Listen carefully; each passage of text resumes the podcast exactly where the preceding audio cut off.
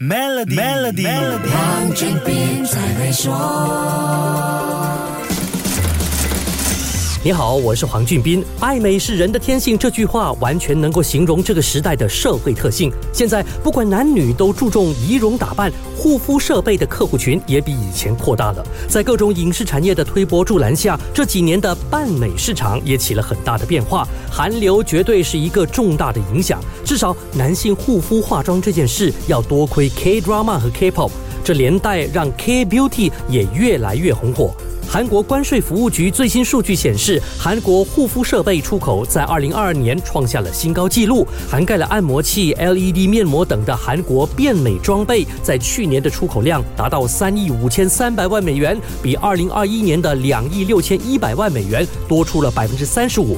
刺激护肤设备销量的原因，其中之一是疫情后的社交距离管制放松，大家都想以最佳妆容和最佳皮肤状态示人，护肤当然是不可少的工序啦。韩国官方也指出，还有一个推高出口量的原因，就是这几年不少人因为长时间佩戴口罩引起了皮肤问题，这么一来，皮肤的护理就很重要了。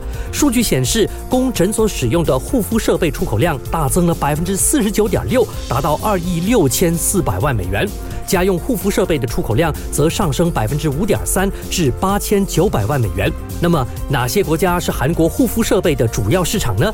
美国排在第一位，占了这个领域整体出口额的七千三百万美元。排在第二位的是日本，占了五千万美元的出口额。第三位是法国，占了两千四百五十万美元的出口额。看来 K Beauty 的实力真的是不容小觑啊！